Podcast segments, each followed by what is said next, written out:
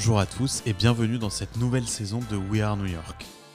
We Are New York, c'est un podcast où je vais interviewer les Français qui réussissent aux États-Unis. Je m'appelle Ilana Beacera, je suis aux États-Unis déjà depuis 16 ans, j'habite à New York. Je suis aujourd'hui cofondateur et CEO de Willow, où l'on développe un robot qui automatise le brossage de dents. Je suis aussi investisseur dans beaucoup de startups aux États-Unis et maintenant derrière le fonds Diaspora Ventures, où on va baquer les Français qui réussissent et qui se lancent aux États-Unis. We Are New York, la saison 1, c'était beaucoup d'interviews exceptionnelles d'entrepreneurs à succès comme Jonathan Benamou de PeopleDoc, Jonathan Cherky de Content Square, Emmanuel Chalit de Dashlane et plein d'autres. On a été aussi interviewé de grands chefs étoilés comme Daniel Boulu, comme Eric Ripper, ou de personnalités très connues comme Marc Lévy, écrivain, ou Frédéric Fécaille. Dans la saison 2, on va essayer d'aller encore plus loin pour interviewer les entrepreneurs de la tech nouvelle génération, basés à New York ou à San Francisco d'origine française, mais aussi de CEO de grands groupes de luxe français ou américains. Alors restez en ligne et à très bientôt sur We Are New York.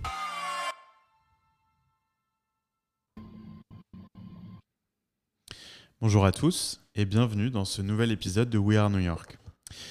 Alors aujourd'hui, on va encore reparler d'une de mes passions, le foot, euh, et je suis vraiment honoré et ravi d'avoir avec moi euh, dans ce nouvel épisode euh, Jacques-Henri Hérault. Salut Jacques-Henri, comment ça va? Bonjour Ilan, tout va bien. Tout va bien. Est-ce que tu es à Marseille? Pour donner un petit indice. Je ne suis pas à Marseille. Tu n'es pas à Marseille. Dans quelle région du monde te trouves-tu? Je suis à Paris. Paris. Bon, c'est pas mal aussi, Paris. hein. C'est un peu mes. En tout cas, on a un temps de là. C'est ce qui Oui. est quand même rare. Eh oui, c'est vrai. C'est vrai. Moi, j'ai. Alors, moi, je suis parisien. Euh, j'ai grandi à Paris et j'ai étudié à Marseille. Et comme je te l'ai dit euh, avant qu'on enregistre, j'habitais en face du Vélodrome, rue Negresco. Euh, donc, mon, mon balcon avait vu sur le, bah, sur le stade Vélodrome à l'époque, hein, parce que j'y habitais entre 2000 et 2004. Euh, j'ai un vrai amour aussi pour, pour cette ville, pour ce club. Et je ne l'ai pas dit en introduction, euh, mais tu étais le CEO euh, de l'OM euh, pendant presque 5 ans. Et maintenant, tu es, entre autres, membre du conseil d'administration, du bureau de la, Ligue professionnelle de football, la LFP. Tu es aussi au conseil de surveillance de l'OM. Tu représentes en gros Franck McCourt, qui est le, le propriétaire. Et tu es dirigeant euh, du groupe Franck McCourt, qui euh, fait pas mal d'investissements du coup en Europe.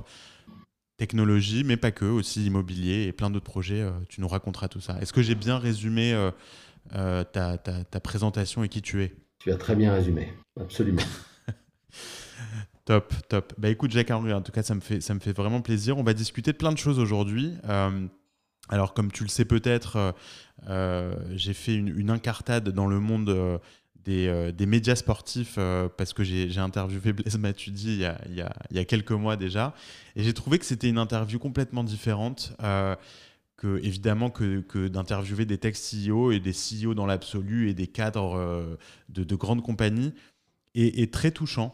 Très pas mal d'émotions et puis tu sais quand tu quand tu te rapproches aussi de la, de la fin de carrière quand tu es un joueur de foot ben, en fait tu deviens assez philosophe euh, je pense sur ta vie et Blaise par exemple qui a, qui a 34 ans je crois euh, quand même très jeune et il se pose déjà les questions de la suite et je pense que c'est euh, un des vrais sujets pour les athlètes en Europe Euh, aux États-Unis par exemple comme tu le sais sûrement les athlètes rentrent en université, ils rentrent dans les équipes universitaires de leur fac. D'ailleurs, plus ils sont forts, plus, plus ils peuvent rentrer dans les grandes facs. Ils arrivent à peu près à concilier les deux et surtout à obtenir un diplôme euh, en même temps que leur carrière de, de- d'athlète euh, professionnel démarre. C'est pas quelque chose euh, qu'on a réellement en France. Est-ce que tu as, un avis là-dessus, sur l'éducation de nos athlètes? Ah, tu soulèves deux sujets qui sont passionnants. Le premier, c'est celui de la reconversion du sportif professionnel. Et bon, Blaise, comme d'autres, ont préparé un petit peu cette fin de carrière. Ça se sent quand on l'entend. Euh, mais je trouve, et il faut balayer devant notre porte, nous dirigeants, euh, on ne fait pas suffisamment dans ce domaine. Euh, on laisse trop les joueurs seuls avec eux-mêmes ou leur entourage, leurs agents par exemple.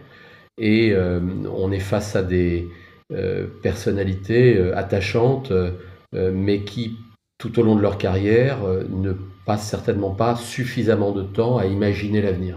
Et l'avenir, c'est très dur pour un joueur de foot parce que ça peut arriver vite. Hein. Une blessure peut vous arrêter votre carrière. Et donc, c'est très très important. Et encore une fois, je trouve que les dirigeants du football ne sont pas suffisamment sur ces sujets-là, celui d'accompagner leurs joueurs tout au long de leur passage dans les clubs pour essayer de, de discuter avec eux euh, du futur de l'après-football.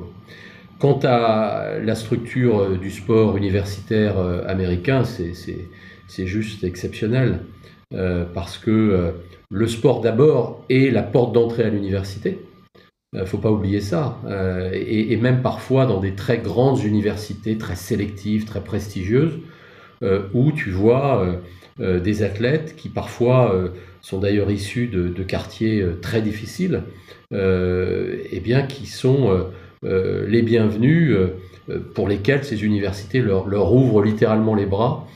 mais effectivement, ils suivent non seulement un cursus sportif, et d'ailleurs ils jouent dans des stades qui comptent parfois 60 000, 70 000 places, mais ils suivent également un cursus universitaire. Et ça, euh, je trouve que c'est quelque chose d'exceptionnel qui montre à quel point euh, le sport a des racines extrêmement profondes euh, aux États-Unis. Et on y reviendra, mais c'est probablement un des, un des points, moi qui ai toujours été passionné par le sport, c'est un des points qui m'a rapproché des États-Unis, qui m'a fait aimer les États-Unis. Hein, cette culture du sport, on la sent, quel que soit l'endroit où, où, vous vous trouvez, on la sent évidemment très fortement aux US. Et, qui travaille à changer ça euh, en France S'il y a des gens euh, qui, sont, qui, ah. pensent? Donc tu parles des dirigeants, euh, mais les, dirigeants de, clubs de foot, bon, eux, à la limite, je les comprends. des gens comme toi, il y a encore très peu de temps de ça, bah, tu focuses un peu sur les, les, choses que tu contrôles, que tu maîtrises, c'est voilà, les performances de ton club sportive. Comment, comment un dirigeant de club peut, tu vois, peut travailler en parallèle sur l'éducation de leurs joueurs euh, post-carrière? Ben, C'est là où on a un, sujet euh, qui, qui, fait que la France diffère, mais profondément du modèle américain, c'est que euh, nous, on n'a pas des universités qui forment les athlètes, qui forment les joueurs, mais c'est nous qui en ont la charge de cette formation, à travers des structures qui euh, sont des investissements, hein, mais qui représentent parfois plusieurs euh, millions d'euros euh, d'investissement chaque année. Hein. À, l'Olympique de Marseille, c'est près de 8 millions d'euros, mais grosso modo, tu as d'autres clubs de Ligue 1 qui dépensent autant dans leur formation. Et donc, c'est là où, dès 13 ans, dès 14 ans, les clubs français accueillent des jeunes en continuant, euh, et à l'Olympique de Marseille, on est très attaché à cela, en, continuant à euh, s'assurer que leur éducation a lieu dans les meilleures conditions possibles, parce qu'on pense qu'un joueur, euh, c'est pas seulement un athlète, c'est pas seulement un sportif de haut niveau, mais c'est aussi quelqu'un qui a la tête bien faite, ou en tout cas qui est ouvert à d'autres sujets que le terrain. Et à l'OM, mais je sais que d'autres clubs en France et en Europe sont très soucieux de la qualité de leur formation académique et pas seulement sportive. Euh, on, met un soin extrêmement fort à euh, cette formation scolaire. On veut euh, que quand on a 13-14 ans, justement, l'ensemble des cours n'ait pas lieu au sein de notre centre d'entraînement, mais ait lieu dans des lycées de Marseille, parce qu'on pense que c'est pas bon de couper nos jeunes de leur entourage ou de la jeunesse euh, euh, qu'ils peuvent côtoyer sur les bancs euh, de l'école ou, du collège. Donc on, réfléchit beaucoup à ça. Moi, c'est un sujet qui me touche profondément parce que je suis issu d'une famille d'enseignants. Moi, je suis pas le vilain petit canard, mais, mais c'est vrai qu'il y a énormément d'enseignants dans ma famille. Et donc, c'est quelque chose qui me, qui me, qui me, qui me bouscule et qui me touche. Et, et, et, le football, du coup, par rapport à ton thème de l'après-carrière, bah, évidemment, si on fait bien notre travail, on doit, dès le centre d'entraînement, dès euh, leur plus jeune âge, euh, essayer de sensibiliser nos jeunes euh, à leur futur, à leur après-football. D'abord parce que il y a une raison simple à cela, c'est que déjà, pour eux, une grande majorité d'entre eux ne verra pas, ne connaîtra pas le, les joies, les sensations d'un club de football professionnel. Il y a une sélection tellement difficile qu'au sein même d'un centre de formation, on doit déjà les préparer à l'après-football. Donc voilà, je pense que ça fait partie de la responsabilité des dirigeants de clubs de foot aujourd'hui et, on essaye de le faire le mieux possible. Génial, bah, ça, donne envie de, d'entendre plus de dirigeants en parler, effectivement, c'est un vrai, un vrai sujet. Euh, mais justement, tu, mentionnais euh, euh, que tu venais d'une, famille d'enseignants, j'aimerais qu'on, démarre un petit peu plus tôt et, tu as aussi euh, une, ADN un peu américaine dans ton parcours, donc c'est aussi ça qui m'a attiré dans, ton parcours et, par rapport aux, gens que j'interviewe en général dans, We Are New York. Alors toi, tu as un parcours académique assez, assez élevé, assez élitiste, tu as fait Sciences Po à Paris, et puis ensuite tu as fait un MBA à Harvard. Qu'est-ce qui t'a donné envie de faire un MBA à Harvard? Parce qu'aujourd'hui... Euh, quand on parle de faire un MBA, on a l'impression que c'est de moins en moins à la mode. Euh, les, jeunes se posent de plus en plus la question de, la valeur ajoutée de payer autant, tu vois, pour entrer dans une grande université.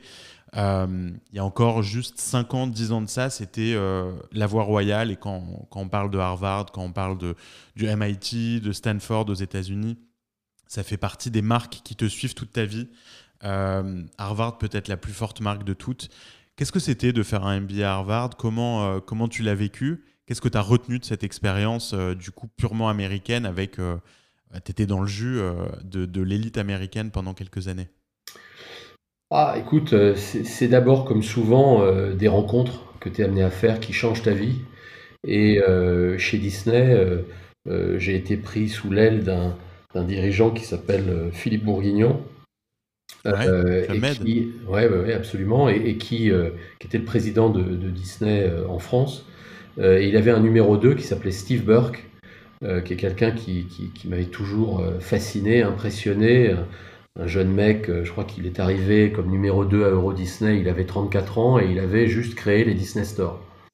Et, et c'était quelqu'un de très agaçant. Tu, tu, rentrais dans son bureau, il n'y avait rien, pas un papier euh, qui, encombrait euh, justement son, bureau. Euh, c'était un, mélange entre George Clooney et Brad Pitt. il avait les photos de sa famille tournées non pas vers lui mais vers les personnes qui venaient dans son bureau. Enfin bref, le type un peu insolent quoi. Un peu insolent. Le, type était, était, juste parfait et, et, et moi, j'étais très impressionné par lui. Je, je, je, devais avoir 23 ans ou 24 ans. Et, euh, et, et j'ai fait les, les, cinq premières années de, de, de, ma vie chez Disney, qui a été une expérience absolument euh, euh exceptionnelle. Euh, je faisais de la communication financière, j'étais porte-parole, il m'avait bombardé porte-parole de, de l'entreprise. J'avais, pour mon âge, pas mal de responsabilités. Un job en France en, France C'était à l'échelle. Euh, c'était à Marne-la-Vallée. J'étais euh, c'était lié à Euro Disney. C'était lié à Euro Disney. Je, fais je faisais partie de l'équipe qui a lancé Euro Disney.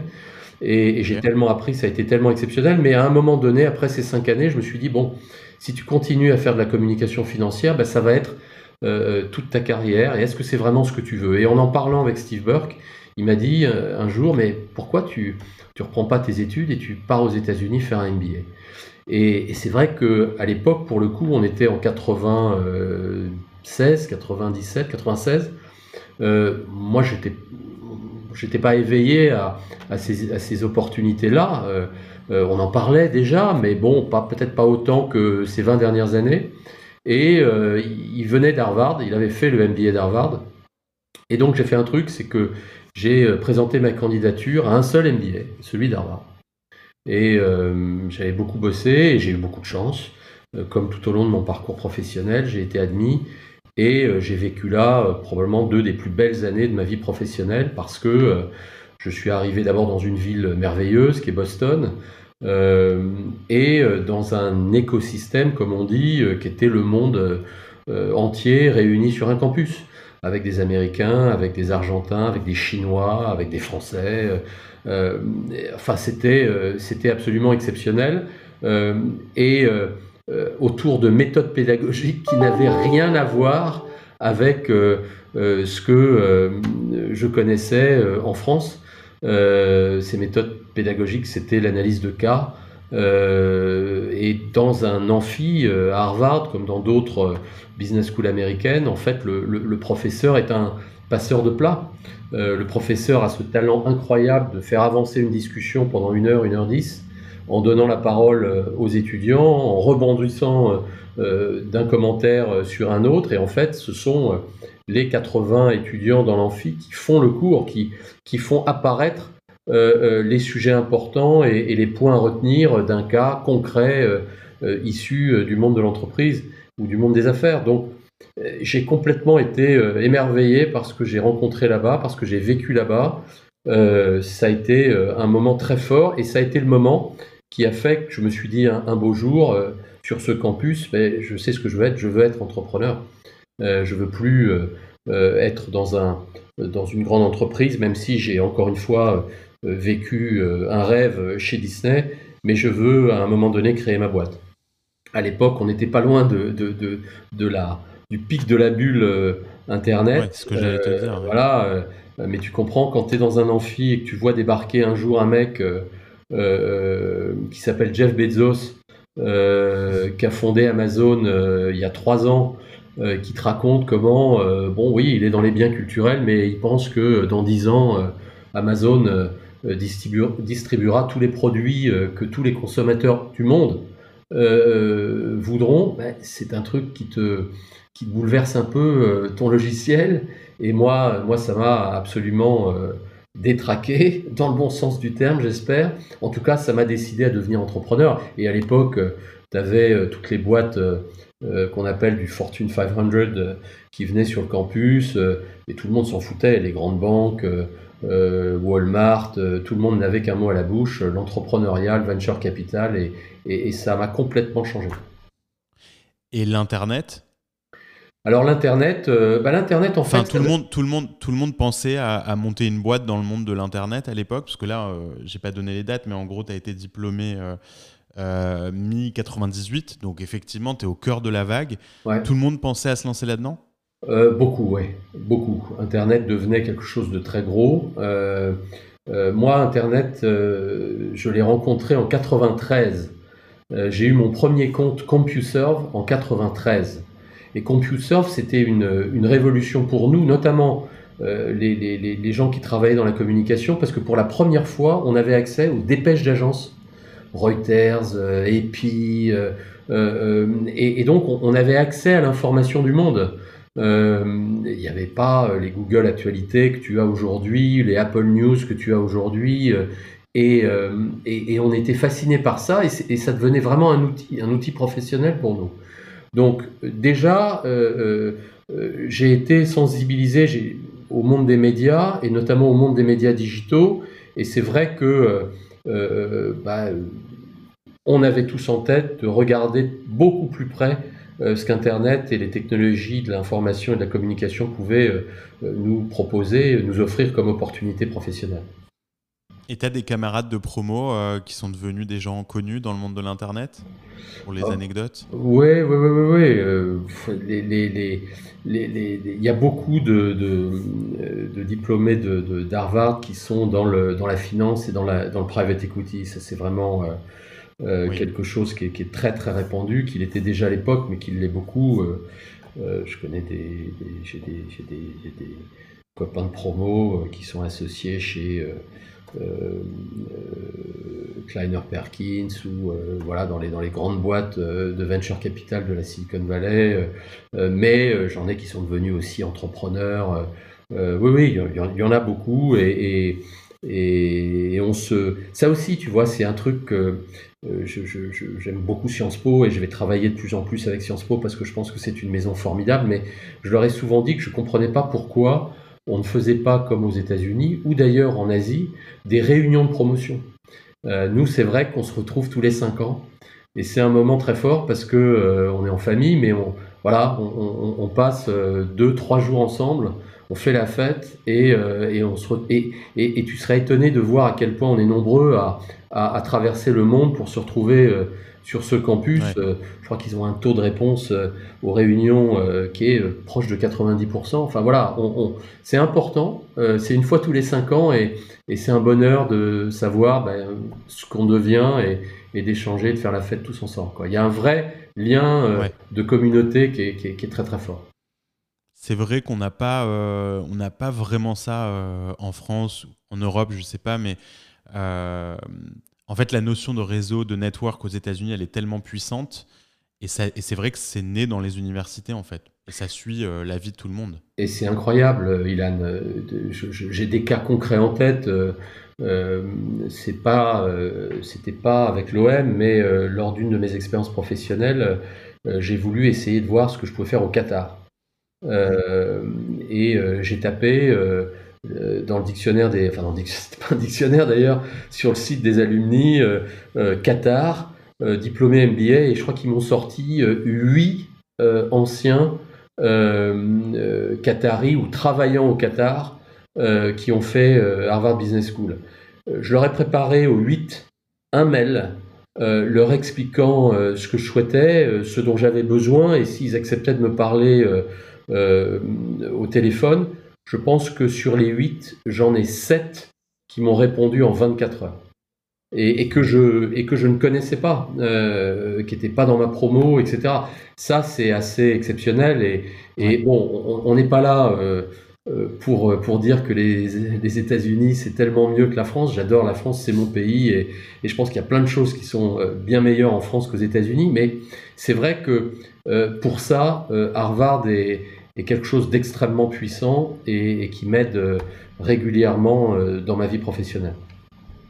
Non, ce qui est intéressant, ce qui est intéressant d'entendre pour les auditeurs qui sont en France, c'est que jusqu'à aujourd'hui, aujourd'hui je crois que tu as, as, 53 ans, pas donner ton âge, euh, ça te sert et t'en parles avec autant de passion que euh, probablement qu'il y a quelques années. Donc c'est encore vivant en toi et cette expérience en fait elle te suit toute ta vie et c'est peut-être ça finalement aussi et surtout ce que t'apporte un MBA de d'Harvard ou peut-être même aussi de certaines autres universités américaines. Oui, et, par rapport à ce que tu disais tout à l'heure, euh, c'est drôle parce que tu, tu, disais en introduction que j'étais passionné par la technologie, c'est vrai. Et je suis effondré quand j'entends Peter Thiel, euh, qui est quelqu'un euh, que d'un certain côté, j'admire évidemment pour sa réussite professionnelle, mais je suis absolument effondré quand je l'entends dire qu'aujourd'hui, ça sert plus à rien de passer son temps quand on est jeune à l'université. Et pire, offrir 100 000 dollars de sa fortune personnelle pour que les, les jeunes mecs quittent l'université, se barrent pour développer leur projet. Euh, je trouve ça, euh, euh, je trouve ça dramatique, pour tout dire. je trouve ça une des déviances, et on y reviendra peut-être tout à l'heure, de la Silicon Valley et de ce qui est devenu cette idéologie de la tech pour la tech, qui fait qu'un mec aussi puissant et aussi successful que Peter Thiel en soit amené un jour à, avoir annoncé au monde qu'il offrait 100 000 dollars à des, à des mômes qui sont en université, qui ont envie d'être entrepreneurs, super, enfin il y en a plein, euh, euh, qui euh, ont entrepris tout en allant au bout de leur cursus universitaire. Et bon, c'est ça que je trouve un peu dommage. En tout cas, ce que je peux te dire, c'est que pour ma part, c'est peut-être le meilleur investissement que j'ai fait. je l'ai fait grâce, c'est vrai, au soutien de Disney qui m'a financé une partie de ma scolarité, mais je suis allé aussi racler les fonds de tiroir de ma famille, des amis de ma famille, pour trouver de quoi financer mes études. Et franchement, si c'était à refaire, mais, je le referais euh, euh, demain et, je ne peux que euh, inciter les, jeunes à essayer de tenter l'aventure parce, que, parce que pour moi, c'est ces deux années qui sont extrêmement puissantes et, pendant lesquelles on, apprend tellement que moi, ça m'a vraiment permis de faire un, bond, c'est évident.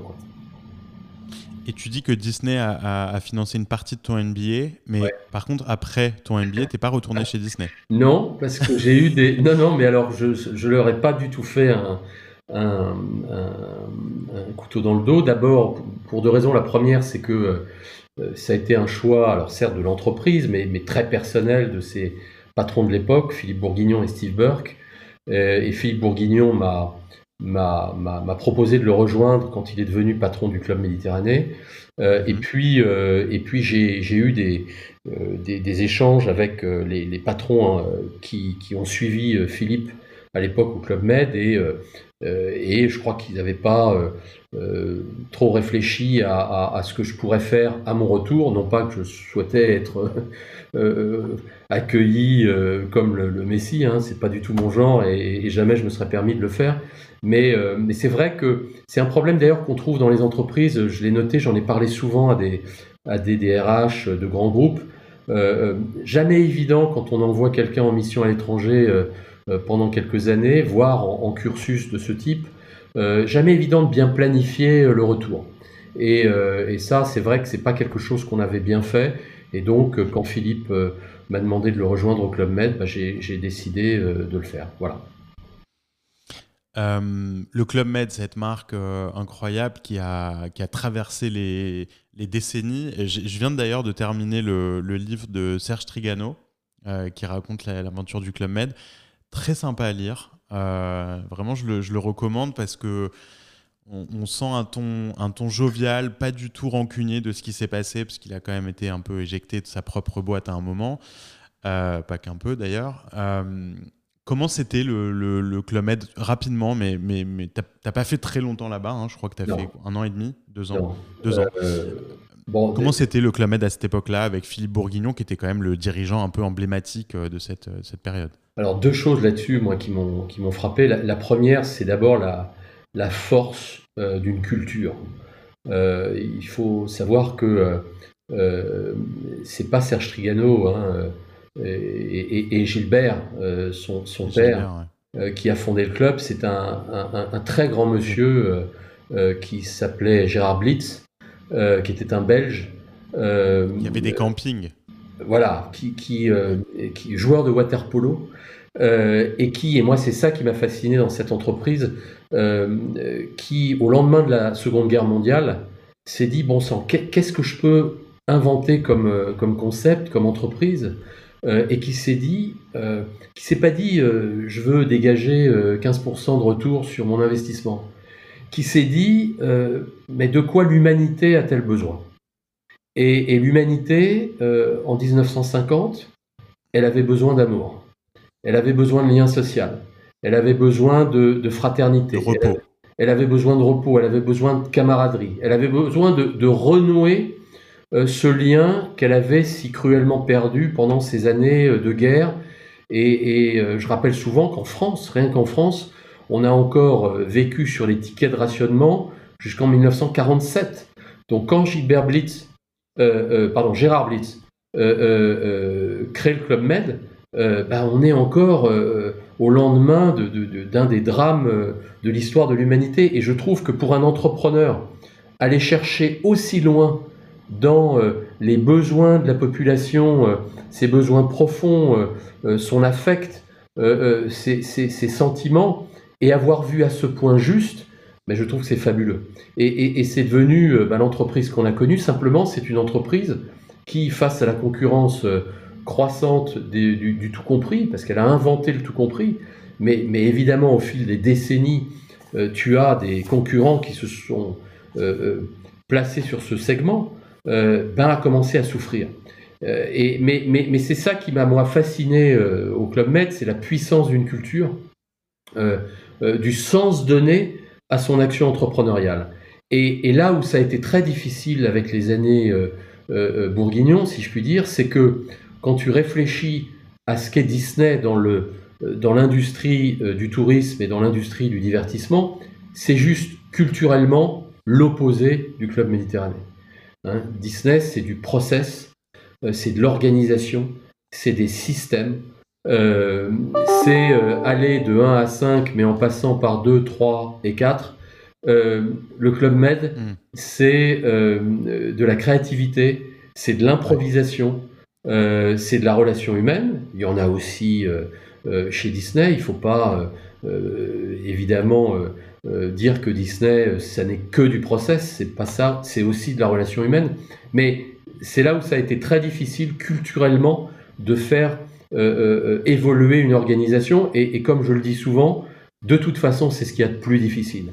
Les aspects culturels dans les retournements, dans les, retournements, dans les redressements, dans les évolutions d'organisations qui ont parfois 60, 70 ans ou, voire plus, ben, c'est ce qu'il y a de plus difficile. Et, et, donc ça, ça je l'ai vécu. Pourquoi je suis pas resté euh, C'est que bah, c'est pour la raison que j'ai évoquée avec toi. C'est qu'en fait, je voulais devenir entrepreneur. Et, euh, là, le club est une grande entreprise et, très vite, j'ai eu cette pulsion euh, de, me lancer et c'est arrivé en, 2000.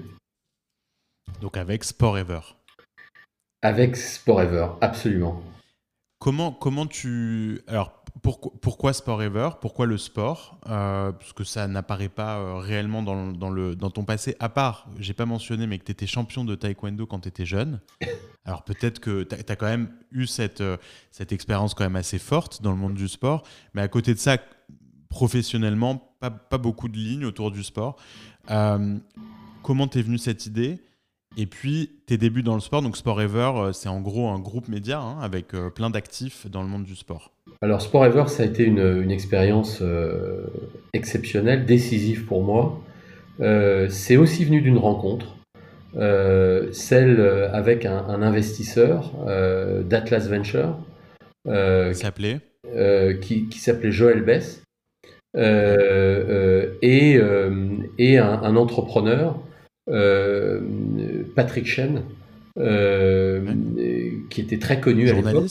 Journaliste euh, directeur des sports de, France Télévisions, euh, et, euh, et, un homme qui, que je ne connaissais pas du tout. Donc ça aussi, c'est quelque chose d'intéressant parce que quand tu es dans un, comment dire, dans un, dans une aventure entrepreneuriale comme celle-là, en tout cas à l'aube d'une aventure entrepreneuriale comme celle-là, et que tu es face à la décision la plus importante qui est celle de t'associer euh, et, si tu veux t'associer avec qui euh, et comment tu choisis ton associé, bah, c'est quelqu'un que je ne connaissais pas, avec qui j'ai passé des heures et des heures euh, à échanger sur le, le, marché des médias digitaux, sur le marché de la presse sportive.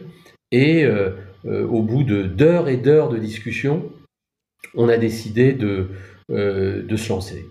Euh, et, euh, et, ça, a été, euh, ça a été un moment très très fort, très dur aussi, parce que on est passé au bout de quelques, quelques mois, au bout d'un an, quand même à, à, très, très peu de, de, de, bah, de, tout fermer, de tout arrêter, tellement c'était dur. Mais ça a été une très très belle aventure, puisque c'est une boîte qu'on a introduite en bourse en 2005. Euh, et j'y suis resté près de 9 ans, donc euh, ça a été un, moment très fort de ma vie. Alors comment ça a démarré? Ça a démarré parce qu'on on, était euh, très passionné par la technologie, là encore, et, on s'est dit à l'époque, hein, souviens-toi, on est en 99, début 2000, on s'est dit que l'usage, la façon dont les gens consommaient les contenus sportifs, allait probablement être bouleversé par l'arrivée de la technologie et notamment l'arrivée du téléphone mobile. À l'époque, euh, quand on était un fan de sport dans les médias, on faisait deux choses, grosso modo. On avait son abonnement à Canal+, et on achetait l'équipe. Et l'équipe dans sa version papier, hein, l'équipe n'était pas du tout euh, euh, le mastodonte digital qu'il est devenu aujourd'hui. et nous, on s'est dit, mais là, il y a probablement une chose à faire, parce que la technologie, Internet, le téléphone mobile, le haut débit allait probablement permettre de consommer euh, euh, plus seulement du texte, plus seulement du papier, mais des événements, de la vidéo, des événements en direct. Et on a été les premiers sur Internet à diffuser de Sydney, Australie, les Jeux Olympiques. Je pense qu'il devait y avoir 38 internautes qui pouvaient regarder les émissions qu'on faisait de Sydney parce que, souviens-toi, on était sur des modems euh, euh, à, à 28,8K. Enfin, c'était c'était une horreur. Mais on a prouvé que ça existait. et simplement, ce qui était aussi un sacré challenge, c'est qu'évidemment, comme tous les entrepreneurs, on s'est lancé sur un modèle économique qui devait être la publicité sur Internet. Bah, la publicité sur Internet, ça n'a pas fonctionné avant 2005-2006. Et, et, donc, on a pivoté. Et on a pivoté comment? On a pivoté grâce à une rencontre avec les dirigeants d'Orange, euh, qui à l'époque euh, ont fait euh, des contenus sportifs un des axes stratégiques majeurs de leur positionnement sur le, haut débit. On appelait ça l'UMTS à l'époque. Et ils ont voulu s'appuyer sur des gens pour les aider à acheter des droits digitaux. Et ça, c'était un moment passionnant du marché des droits sportifs parce que les, ayants droit, les organisateurs d'événements sportifs n'avaient pas du tout anticipé le fait que euh, toute une nouvelle gamme de droits allait émerger à travers euh, ce qu'on appelle le near live, le quasi direct par exemple, mais, mais aussi euh, les magazines en ligne. et donc on a un peu défriché, on a un peu inventé un nouveau marché et on a été les premiers en Europe à diffuser sur téléphone mobile des Jeux olympiques, une Coupe du Monde de rugby, Roland Garros et la Ligue 1 euh, qui avait été euh, racheté par Canal en partie euh, à l'époque. On devait être en 2003-2004. Ça a été une expérience fabuleuse, encore une fois très dure. On a tout vécu comme entrepreneur, mais bah, je crois qu'on en est sorti plus fort et, heureux d'avoir vécu ce qu'on avait vécu. Et comment tu sors de Sport Ever après, après Nanvan, l'intro en bourse? Comment toi tu sors opérationnellement de cette boîte? Et qu'est-ce que c'est aujourd'hui? Alors, en fait, j'en sors donc en, 2009, euh, si je me rappelle bien. D'abord parce que fondamentalement, je prenais moins de plaisir à faire ce que je faisais neuf ans plus tard. Euh, et puis, euh, et puis mon, associé Patrick voulait lui continuer. donc je lui ai expliqué que je voulais vivre une autre aventure. Et, donc je suis parti faire autre chose, racheter un, groupe, là encore, de médias dans une autre thématique qui sont les, sports hippiques. Et, euh, et, euh, et, donc il a continué pendant de, pendant de nombreuses années et il a revendu, euh, je crois, Sport Ever, enfin pas je crois, j'en suis sûr, à Reward il, y a, y a plusieurs années. Voilà. Très bien, donc toi tu es complètement sorti de, de cette aventure, capitalistiquement. Tout à fait. Super. Donc après, tu passes à Paris Turf. Donc, comme tu viens de le dire, racheter un autre groupe média dans une autre verticale. Donc quelque chose que tu as effectivement bien développé, que tu fais jusqu'à jusqu'en 2016, je crois. C'est ça. Parce qu'en 2016 ah. arrive l'opportunité de l'Olympique de Marseille et, là, euh, et là, ça a été évidemment un autre moment très fort de, de, mon parcours professionnel.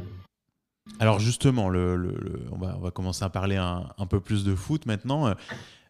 Euh, on, on nous, enfin, avec, euh, avec ton parcours d'entrepreneur et, tu commençais quand même à être sacrément gradé, euh, on comprend a posteriori comment quelqu'un comme toi, avec ton parcours, devient président d'un club. Euh, mais comment ça arrive ce genre d'opportunité? Qu'est-ce qui fait qu'un jour on te propose et comment ça se passe cette nomination? De devenir le CEO de l'OM, donc en 2016 Alors en fait, début 2016, je vois dans les médias, je crois que c'était dans l'équipe, que Margarita Louis-Dreyfus annonce son intention de céder l'Olympique de Marseille. C'est assez rare, euh, d'un point de vue euh, de process, d'avoir un, propriétaire qui annonce qu'elle va céder le club, quoi qu'il arrive. elle a l'air extrêmement déterminée dans les mois qui, suivent. et, immédiatement, je me dis que c'est mon aventure professionnelle à venir. Et en fait, ce que je fais, c'est que je euh, commence à travailler sur un tour de table pour racheter à titre personnel le club. Euh, et je le fais avec euh, des contacts que j'ai en Asie, en Chine, aux États-Unis beaucoup. Et je commence à réunir un groupe d'investisseurs pour, pour reprendre le club. je le fais aussi parce que, compte tenu de mon, mon passé professionnel, j'ai été amené à rencontrer euh, les banquiers de Rothschild, qui sont chargés de la vente, et donc ils me connaissent, je pense qu'il y a une confiance mutuelle, euh, euh, et, donc on, discute. J'avance pas mal dans le processus, et à un moment donné de ce processus, là on est fin juin, j'ai Didier Quillot, qui était à l'époque le, directeur général de, la, Ligue de football professionnel, qui m'appelle et qui me dit Écoute, je viens de passer plusieurs heures dans mon bureau avec un, Américain qui s'appelle Frank McCourt, il n'est pas dans le, sur le dossier, mais il s'intéresse au football, il s'intéresse à la France, et tu devrais le rencontrer. Et évidemment, je, j'accepte tout de suite, je, prends contact avec lui, je décide de le voir. On a une première rencontre de plusieurs heures. À Paris À Paris, on en a une deuxième. donc vraiment, on échange au fond, euh, euh, je lui explique euh, ma thèse d'investissement, je lui explique ce que ce qu'est l'OM pour moi, clairement le, plus beau club français, le club le plus populaire de France. Et tu vois, quand je, quand je parlais tout à l'heure du Club Med, bah, pour moi, l'OM, c'était un peu la même chose dans le sens où c'était une entreprise, j'ai envie de dire, à mission. c'est une entreprise extrêmement porteuse de sens, un club porteur de sens. Et, c'est ça, moi, qui m'a, euh, au-delà du palmarès exceptionnel, c'est ça, moi, qui m'a euh, fasciné dans, ce club. Et, c'est pour ça euh, que j'en ai beaucoup parlé avec Franck, qu'il m'en a aussi beaucoup parlé, qu'il m'a parlé de son expérience des Dodgers. Il se trouve que Franck a été le propriétaire des Los Angeles Dodgers, qui est un des peut-être une des plus belles franchises, comme on les appelle là-bas, un des plus beaux clubs professionnels de, sport au, aux États-Unis. Euh, et à la fin d'un de nos rendez-vous, à la fin d'une de nos discussions, il me dit bah, écoute, euh, voilà deux choses. Euh, banco, j'y vais, mais j'y vais en étant l'actionnaire unique, hein, le, propriétaire du club. et deux, j'y vais si tu es le taulier. Et, donc, tu l'as convaincu de racheter l'OM en fait. Et donc, je l'ai convaincu que c'était une belle aventure, euh, certainement difficile aussi, parce que c'est le football. Euh, c'est un milieu très dur, euh, c'est un milieu qui peut être parfois d'une extrême violence, mais, mais un, club tellement beau et avec beaucoup de choses à faire aussi en termes de transformation, en termes d'organisation, que ben on s'y est attelé. On a passé un, été plutôt studieux et fin août, on a été choisi par les vendeurs euh, pour devenir euh, euh, voilà, la, nouvelle équipe prenant les rênes du club. Et c'est le 16 octobre 2016 qu'on en a pris les clés au moment de ce qu'on appelle le, closing de l'opération. Et, voilà, ça a, été, ça a été un moment évidemment très fort. Très très belle, très belle backstory. Et justement, alors j'ai des souvenirs un petit peu lointains de, l'annonce, mais une des choses qui me revient, c'est que euh, on était très surpris qu'un propriétaire de club américain soit intéressé un par un club de foot français, deux par l'OM qui est quand même, euh, il faut le dire, c'est Marseille. Marseille, c'est euh, une ville avec beaucoup de, fierté. comment ça a été perçu par les fans, ce rachat par un, par un, par un propriétaire américain. Est-ce que ça a été bien perçu? Est-ce qu'il y a eu du boulot de communication après pour bah, toi? Oui, oui, bien sûr. Euh, il y, a, il y, a, dû avoir beaucoup de boulot, mais d'abord, euh, euh, je crois que le, le, monde se globalise, c'est une tarte à la crème, mais il se globalise dans des secteurs industriels très divers et il se globalise aussi dans le sport. et en Angleterre, par exemple, en Italie, euh, tu avais vu déjà euh, depuis plusieurs années euh, l'arrivée d'investisseurs internationaux venus d'Asie, venus des États-Unis, prendre le contrôle de, clubs de football. c'est vrai aussi en Espagne. C'était pas encore très vrai en France. Ça l'est devenu de plus en plus dans les, dans les cinq années qui ont suivi, mais en avait déjà.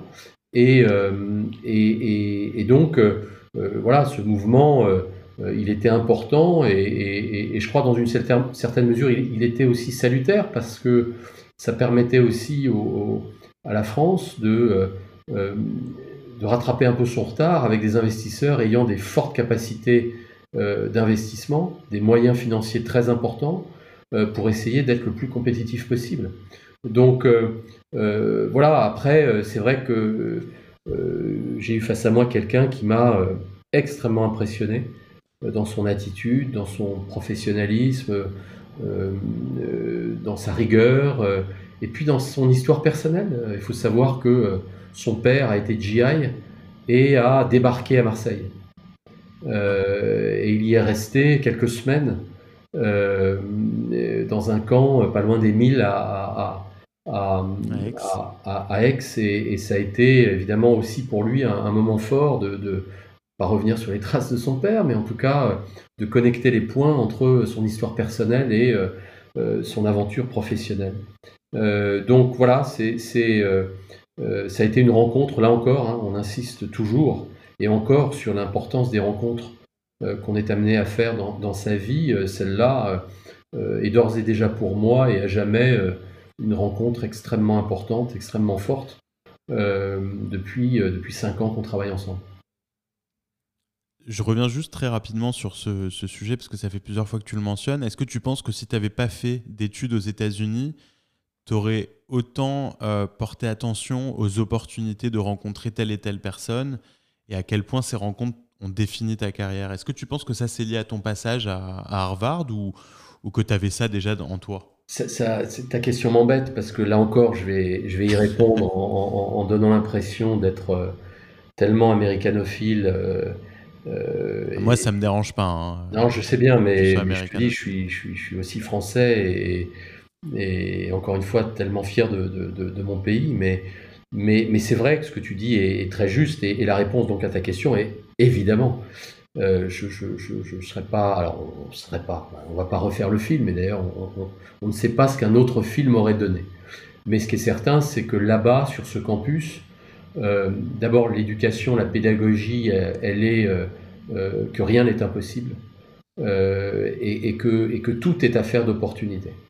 quand en France, et je le vois avec ma grande fille, euh, dont, je suis tellement fier, qui, est, ingénieur, qui a fait Matsup Matspé, et, et, pendant ces années de Matsup Matspé, pendant ces années d'ingénieur, on lui a quand même euh, dit euh, tellement de fois qu'elle était nulle et que, et que ça marcherait pas.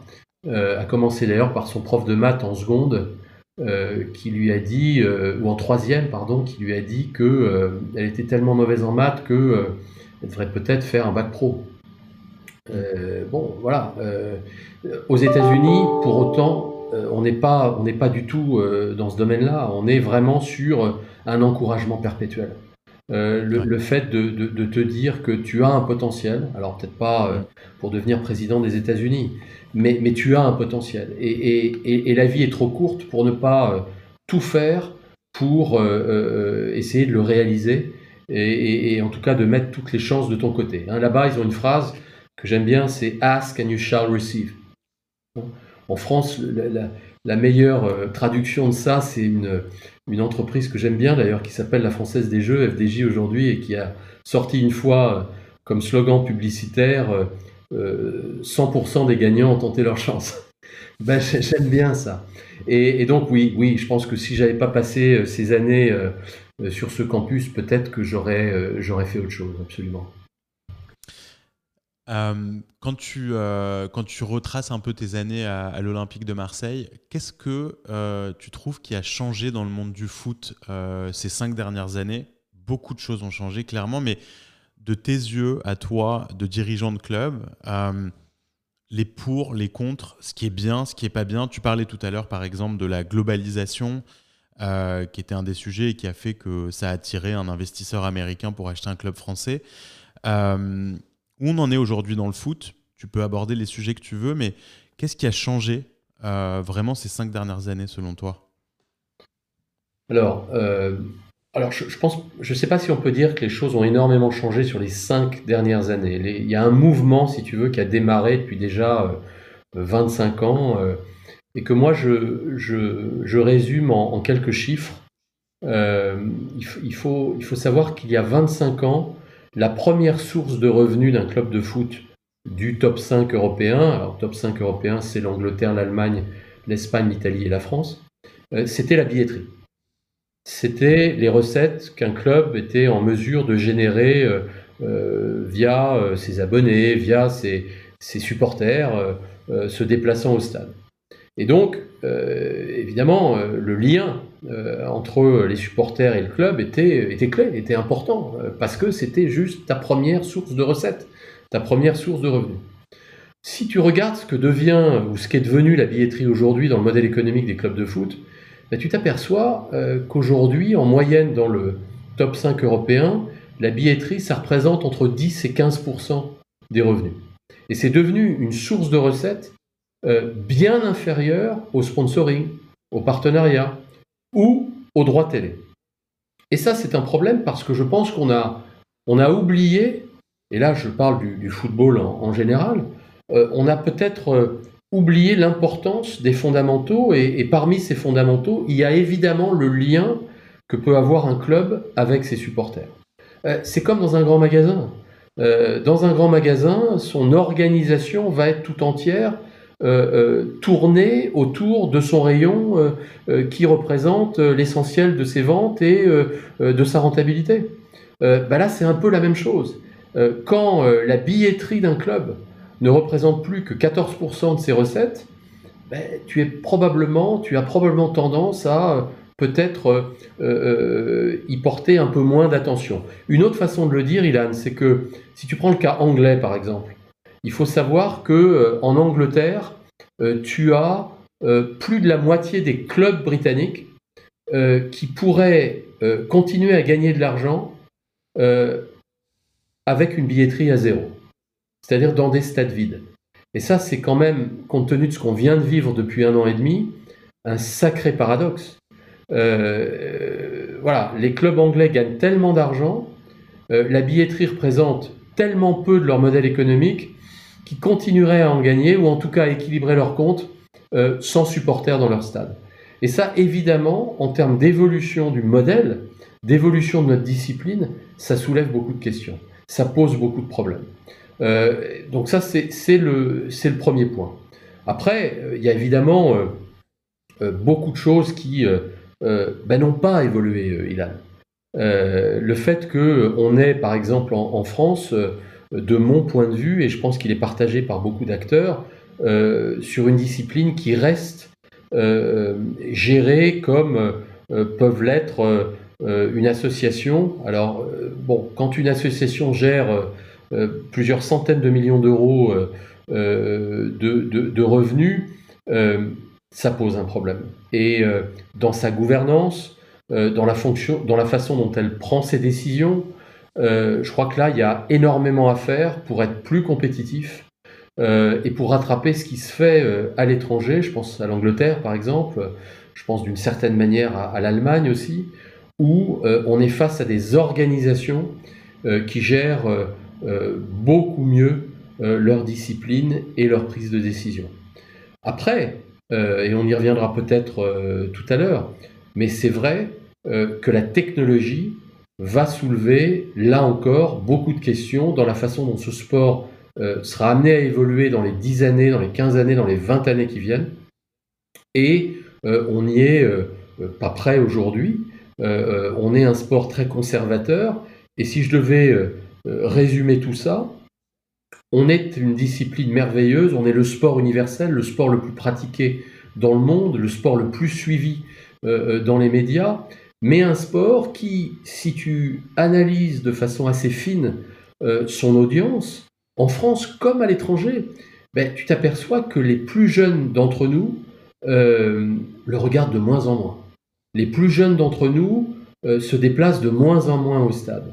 Et ça, qu'est-ce que ça veut dire dans la nécessité que nous avons aujourd'hui à faire évoluer notre modèle, à faire en sorte que notre sport ne, ne perde pas pied par rapport à d'autres sources de divertissement que les jeunes plébiscites. Et ça, pour moi, c'est le, gros drapeau rouge euh, euh, sur lequel on doit être extrêmement mobilisé parce que c'est un vrai facteur de risque pour le football euh, aujourd'hui. Alors, c'est intéressant ce que tu disais parce que je n'en avais pas conscience. de l'autre côté, le nombre de, personnes qui suivent euh, les joueurs de foot sur les réseaux sociaux, pour résumer un petit peu, n'arrêtent pas d'augmenter. Cristiano Ronaldo, c'est le, la personnalité la plus suivie au monde sur Instagram. Donc, ces joueurs ont créé des, des, communautés euh, euh, de fans complètement incroyables. Et tu dis que c'est un peu, un peu en paradoxe, c'est un peu en opposition avec avec ce qui se passe dans les stades et le, le, nombre de gens qui suivent les matchs, par exemple à la télé.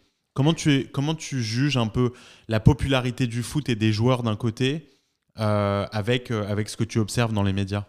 D'abord, ce que tu dis est très juste. dans le top 10 des personnalités sur Instagram ou sur Facebook ou sur Twitter, tu as trois ou quatre footballeurs.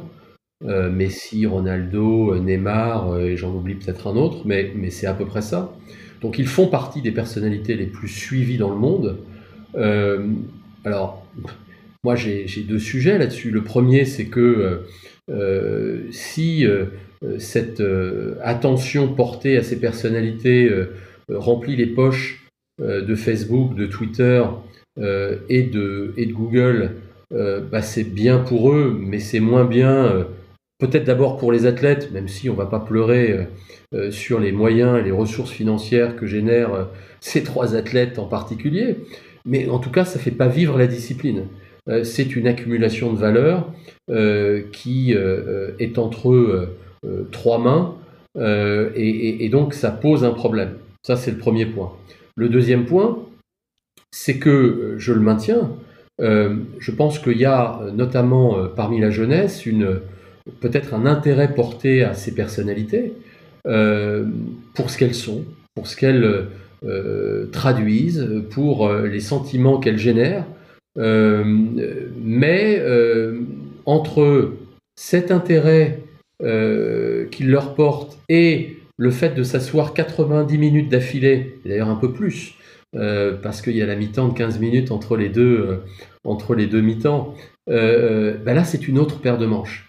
Et ce qui explique que, là encore, l'âge moyen de ceux qui regardent les matchs de football à la télévision eh bien, euh, euh, vieillit. Euh, et ça, c'est un vrai problème. Il y a un déficit de rajeunissement des supporters qui est très problématique et qu'on doit être amené à, corriger. Et, d'ailleurs, c'est pas propre au football, Ilan. Hein. J'écoutais, parce que c'est Roland Garros en ce moment, des, des, spécialistes. Je, pense à Patrick Mouratoglou, qui est, quelqu'un que moi je suis depuis de mmh. très nombreuses années, euh, qui a d'ailleurs euh, créé une sorte de, pas circuit parallèle, mais, mais de, tournois de tennis avec des règles très différentes de celles que ouais, pratique l'ATP aujourd'hui. Et lui, il dit des choses, là encore, euh, très très fortes. Il dit que l'âge moyen d'un téléspectateur d'un match de tennis, c'est 61 ans. et ça vieillit au fur et à mesure des années. Et, et, alors, il rentre dans la façon dont le tennis est organisé aujourd'hui et il, il, souligne par exemple que le temps effectif Hein, le temps effectif d'un match de tennis, c'est entre 6 à 20% euh, euh, du temps total de la retransmission. Donc, tu vois, quand, ça, quand un match dure 2h30 ou 3h, les problèmes que ça peut poser. Et donc, on, a changé d'époque. Qu'est-ce qu'on fait pour essayer d'attirer les jeunes ou de les garder? C'est toute, euh, toute la question. Ben justement, en fait, je, comme ça, de loin et d'intuition, j'aurais envie de dire que, que cette moyenne d'âge qui augmente pour les matchs de tennis, elle augmente aussi dans l'absolu pour ceux qui regardent la télé. Euh, c'est-à-dire qu'aujourd'hui, les, les, jeunes générations passent de moins en moins de temps euh, euh, à regarder la télé. Et du coup, un match de foot, c'est en concurrence plutôt avec une vidéo sur Instagram ou leur influenceur préféré qui est en train de diffuser quelque chose en live et leur smartphone d'une façon générale que qu'un autre film ou, ou autre. Donc, est-ce que ce constat déjà est, vrai selon toi? Et la deuxième chose, c'est, à ton avis, comment on résout ça? Est-ce qu'on diffuse les matchs sur les réseaux sociaux? Est-ce que euh, est-ce que c'est encore un autre problème? Alors d'abord, euh, c'est tout à fait ça. Euh, c'est que je, pense qu'on a un décalage qui est extrêmement fort. Et, effectivement, quand on parlait du football il y a 25 ans, ben, il y a 25 ans, tu n'avais pas TikTok, tu n'avais pas Netflix et tu n'avais pas cette cette masse de contenu euh, disponible en un clic qui fait que euh, le temps de cerveau disponible, comme disait Patrick Lelay, bah, c'est une course effrénée euh, à la minute d'attention, à l'heure d'attention, et, l'heure, c'est déjà beaucoup. Donc, donc bien sûr, c'est évidemment le cas. Et, donc, à nous d'inventer des nouveaux modèles qui vont faire qu'on résistera mieux à ces TikTok, à ces Netflix, à ces Facebook, à ces Instagram, euh, parce qu'il en va euh, de la pérennité de, notre discipline. Alors, euh, qu'est-ce qu'on fait? D'abord, je pense qu'il faut être toujours plus excitant et divertissant. On, est dans une industrie, qu'on le veuille ou non, qui est celle du divertissement. et, c'est là où, j'ouvre une petite parenthèse en parlant du stade et de l'expérience au stade. Marseille est, unique en France, unique en Europe. Je peux te dire que je suis allé dans, dans tellement de clubs, de, de, stades, et, j'ai rarement vu des ambiances aussi fortes qu'à Marseille. Et, ça, à jamais les premiers. Et à jamais, les, premiers. les premiers. il faudrait, il faudrait le rappeler. Absolument. Et, donc ça, ça veut dire quoi? Ça veut dire que dans un monde où tu as quand même de moins en moins d'occasions de socialisation, hein, on dit souvent que le, bar tabac du coin, bon, il est plus ce qu'il était, euh, et qu'aujourd'hui tout le monde s'est renfermé un peu dans son foyer. Euh, euh, c'est une expérience fabuleuse que de se retrouver dans une tribune au milieu de supporters à sauter, à hurler. Et, ça, c'est devenu une expérience rare en termes social. Et social, vraiment dans sa, dans, sa définition la plus pure. Hein. Euh, donc, donc je pense que c'est des choses quand on l'a vécu, et moi j'ai essayé d'amener au stade des gens qui n'avaient plus l'habitude d'y aller. tu vas au stade à l'OM, tu assistes à un match, et pour peu que ce soit un match euh, voilà, un beau match avec euh, du suspense, avec des buts, euh, eh ben, tu es conquis et tu as envie d'y retourner. Bon. Donc, donc il faut qu'il y ait du spectacle, il faut qu'il y ait du divertissement, il faut qu'il y ait des performances. C'est bien de gagner, mais c'est d'abord ce qui va se passer sur le terrain qui va compter. Et, là, c'est vrai qu'on peut essayer de changer un certain nombre de choses dans la façon dont le, sport est organisé pour le rendre encore plus divertissant. Euh, on sait très bien que euh, j'ai attiré les foudres des, non pas des conservateurs, mais des, des, sachants, euh, le jour où à une, à une, un, speech qui était un speech organisé, c'était le sommet de l'innovation. Donc, dans le sommet de l'innovation, j'allais pas, on m'avait invité à venir parler de foot, j'allais pas venir parler de, du 4-4-2, j'allais effectivement mettre sur la table des, des idées pour certaines très farfelues euh, et pour d'autres un peu moins. Et c'est vrai que j'ai sorti cette idée euh, d'avoir un but qui compte double euh, s'il était marqué dans dehors de la surface de réparation. Ce qui est ni plus ni moins ce qu'au basket on appelle le panier à trois points, qui a été mis en place par la NBA il y a maintenant plus près de 50 ans. Hein. Bon, donc, mais c'était provocateur. simplement, quand Gérald Piquet, qui lui, contrairement à moi, euh, connaît beaucoup plus le football, bien sûr, bah, explique euh, qu'un match de foot de 90 minutes, c'est devenu un problème et que si euh, le foot veut continuer à assurer sa pérennité, faut peut-être réfléchir à des formats plus courts. bon, on l'écoute. quand Arsène Wenger explique à la même conférence à laquelle j'ai participé il y a trois ans que la technologie allait tout changer que le footballeur allait euh, devenir augmenté, technologiquement parlant, euh, voire même qu'un jour on jouera euh, contre des robots humains. bon, bah, on l'écoute parce que c'est Arsène Wenger, mais en tout cas, c'est des bonnes questions à se poser. C'est là où je veux en venir. C'est qu'il faut vraiment ne pas se mettre de hier et essayer aussi de, réfléchir au futur de notre sport. Je vais te donner un autre exemple très concret. Euh, c'est euh, le son euh, sur les arbitres. ça fait combien? 40 ans? Plus de 40 ans que la NFL met des micros sur les arbitres, voire même sur les joueurs. et que on utilise ces éléments sonores, pas dans le direct, parce qu'on a encore peur quand on est à la NFL d'entendre des choses un peu crues, mais on l'utilise à la mi-temps, on l'utilise à la fin du match, on l'utilise dans des magazines. ça, évidemment euh, augmente la, la, valeur divertissante euh, euh, du, spectacle. Bon, et, et, et, le rugby le fait avec les arbitres depuis 2007, et ça a une valeur en plus éducative qui est formidable. Et quand je vais voir Ilan, le, le patron des arbitres de la NBA, à New York, et que le mec m'explique qu'à la NBA, depuis maintenant plusieurs années, il publie hein, de façon donc publique euh, un rapport qu'ils appellent le rapport sur les deux dernières minutes, pendant lequel ils expliquent les décisions erronées de l'arbitre quand il a fait des erreurs, les décisions justes de l'arbitre et les décisions qu'il n'a pas prises qu'il aurait dû prendre. Et, il m'explique avoir opté pour la transparence la plus parfaite pour plusieurs raisons. La première, c'est que ça tue définitivement les théories complotistes qui font que quand tu es la NBA, on te taxe toujours quand tu es arbitre de, privilégier les Lakers parce que c'est les Lakers. Euh, et, qu'en fait, tu vois, euh, en étant transparent, que les erreurs d'arbitrage, parce qu'il en existe, et qu'elles sont inhérentes à la nature humaine, eh bien, statistiquement, elles touchent les Lakers comme les autres clubs euh, de NBA, comme les autres équipes de NBA. Et puis, ça a cette valeur pédagogique qui est réelle et qui fait que quand l'arbitre s'arrête et, explique, ça c'est plus vrai en NFL, euh, euh, pourquoi euh, il a pris cette décision-là.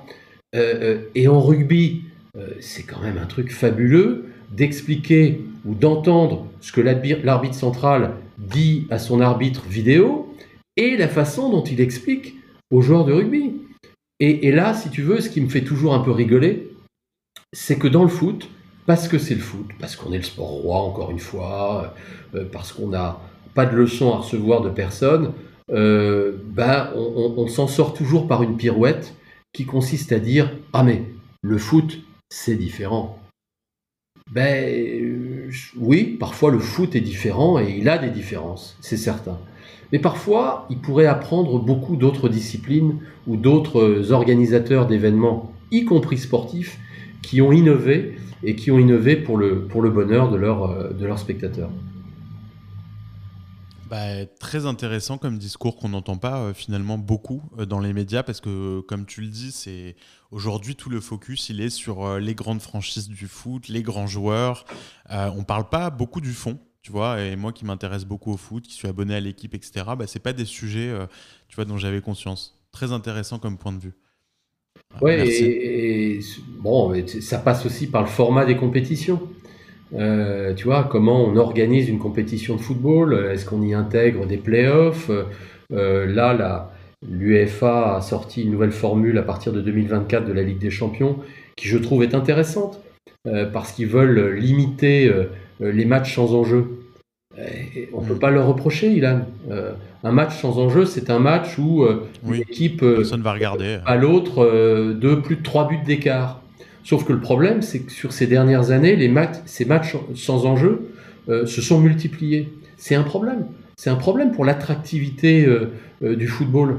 Et donc, ils ont essayé d'en finir avec les, ce qu'on appelle les, les, les, phases de groupe pour faire en sorte qu'on organise des mini-championnats au sein, à l'intérieur des, clubs qualifiés pour cette Ligue des Champions, qui, je pense, seront beaucoup plus attractifs pour le grand public.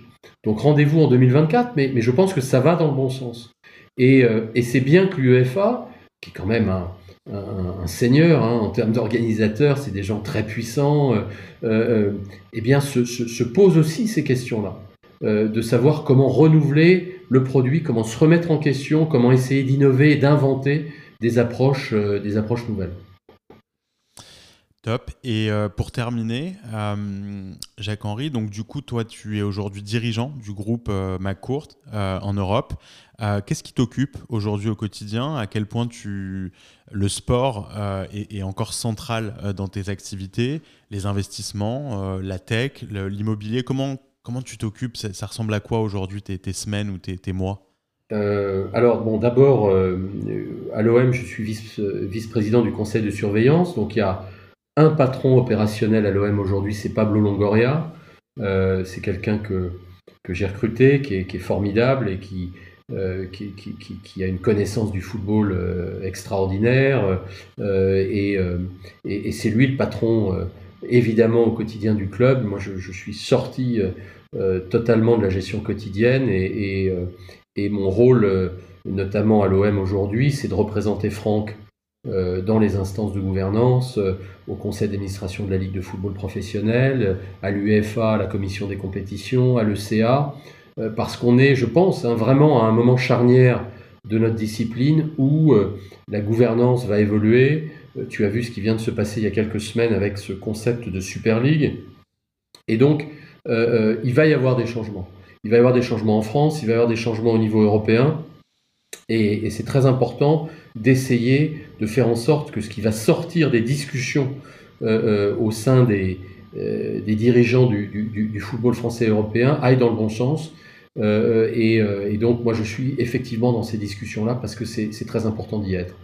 Pour le reste, on est un, groupe familial d'abord. Tu sais que l'histoire de, de, de, McCourt Global, c'est une histoire euh, qui date de la fin du 19e siècle, où l'arrière-arrière-grand-père de Frank McCourt est venu sans rien euh, d'Irlande, euh, qui était un pays à l'époque affamé, avec une valise. Il, a, il est arrivé, hein, c'est une de ces histoires entrepreneuriales qu'on a tellement entendues, à Boston.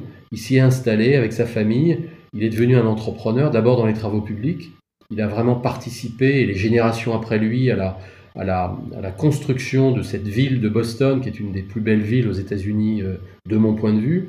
Euh, et euh, c'est Franck qui est, le dirigeant, la génération qui a vraiment développé l'entreprise familiale dans le sport et, dans la technologie. Et je te donne rendez-vous dans quelques semaines. Tu verras qu'on annoncera des, initiatives extrêmement fortes dans la technologie parce qu'on pense on n'est pas les seuls à, le penser, que euh, la technologie a, trahi euh, ses principes fondateurs. Que les principes fondateurs du web, les principes fondateurs de l'Internet euh, ne reflètent, ne sont plus du tout reflétés aujourd'hui dans ce qui est devenu la technologie, et notamment sous l'impulsion de, l'idéologie de la Silicon Valley, que je connais très bien, et je connais des gens formidables dans la Silicon Valley, mais, je pense que là, on est allé trop loin, on est allé trop loin dans l'accumulation de richesses euh, dans les mains d'un certain nombre d'acteurs. Euh, on est allé trop loin euh, dans les notions de confidentialité, de contrôle des données et, d'utilisation des données personnelles. on est allé trop loin dans, les inégalités. on est allé trop loin dans l'impact qu'ont les réseaux sociaux sur les démocraties. On l'a vu. Hein. On l'a vu aux États-Unis, on le voit dans d'autres pays régulièrement. Et, pour nous, euh, ça soulève énormément de questions. Et, donc, euh, euh, voilà, on travaille sur ces sujets-là énormément, et avec d'autres d'ailleurs. Et, ben, toi qui connais ça parfaitement, et, je serais très curieux de, poursuivre cette discussion dans les, dans les semaines qui viennent, une fois qu'on aura annoncé cette initiative. Tu vois, je fais un peu de teasing. mais qu'on partagera avec le plus grand nombre dans, les, dans, dans, dans, dans quelques temps maintenant. Dans, peu de temps, en fait. Génial. Génial. Écoute, euh, tu résumes bien les problèmes du moment autour de la tech, donc je suis curieux d'en savoir plus. Avec plaisir pour en discuter. Et question, euh, bah, la question subsidiaire, avant de se quitter, euh, quel est ton favori pour l'euro? La France, bien sûr. mais est-ce que tu y crois vraiment? Bah, Évidemment. C'est la question. Évidemment que j'y crois. Il faut, faire très attention parce qu'on a toujours tendance à s'enflammer un peu. Euh, et ce qui est a, plus, dur en France euh, et comme ailleurs, c'est toujours de, maintenir euh, dans le sport hein, le niveau de performance. donc là, on, on, a de la pression puisque on est champion du monde et on a quelques-uns des, des, joueurs les plus emblématiques de notre discipline. Maintenant, il faut que ces joueurs, et je pense que c'est c'est là-dessus que ça va jouer, euh, euh, sachent jouer ensemble, euh, sachent mettre les individualités au, service du collectif. Et, dans le football, c'est ce qu'il y a de plus difficile en fait. c'est un, sport qui se joue à 11 contre 11. en fait, maintenant, de plus en plus à, 16, à 17, à 18 contre 18, parce que l'importance des changements, elle est, elle est forte. Mais donc, voilà, comment les individualités peuvent se fondre dans un collectif. C'est ça la clé, mais je crois que l'équipe de France a, un excellent entraîneur et, moi je suis, derrière eux en tout cas et, je leur souhaite le, meilleur. Superbe. Eh ben Jacques-Henri, euh, c'est là que s'achève notre euh, superbe euh, discussion qu'on a eue aujourd'hui sur tous ces sujets, sur ta carrière. Euh, un peu entre les deux pays. On sent en toi cette, euh, cette ADN euh, américaine, même si tu as principalement travaillé en France, tu as quand même, on le sent, hein, cette, cette culture, cette, cette double culture qui t'a clairement servi à, voilà, jusqu'à présent dans ta belle carrière en France. en tout cas, merci beaucoup de t'être livré. Merci à toi. Vraiment un plaisir d'avoir fait ta rencontre. Et puis, bah, on suit les news alors, hein, on, attend de tes nouvelles. Et We Are New York. Et We Are New York, exactement. Merci. Salut Jacques-Henri. Merci. Merci. Merci à tous et à très bientôt dans un prochain épisode de We Are New York.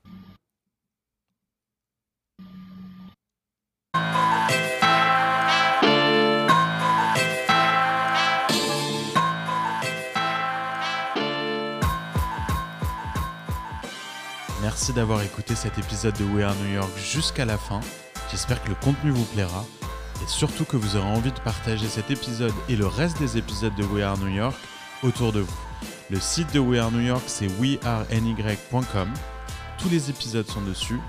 N'hésitez pas à laisser votre email sur le site pour que vous puissiez recevoir les derniers épisodes sur votre boîte mail directement.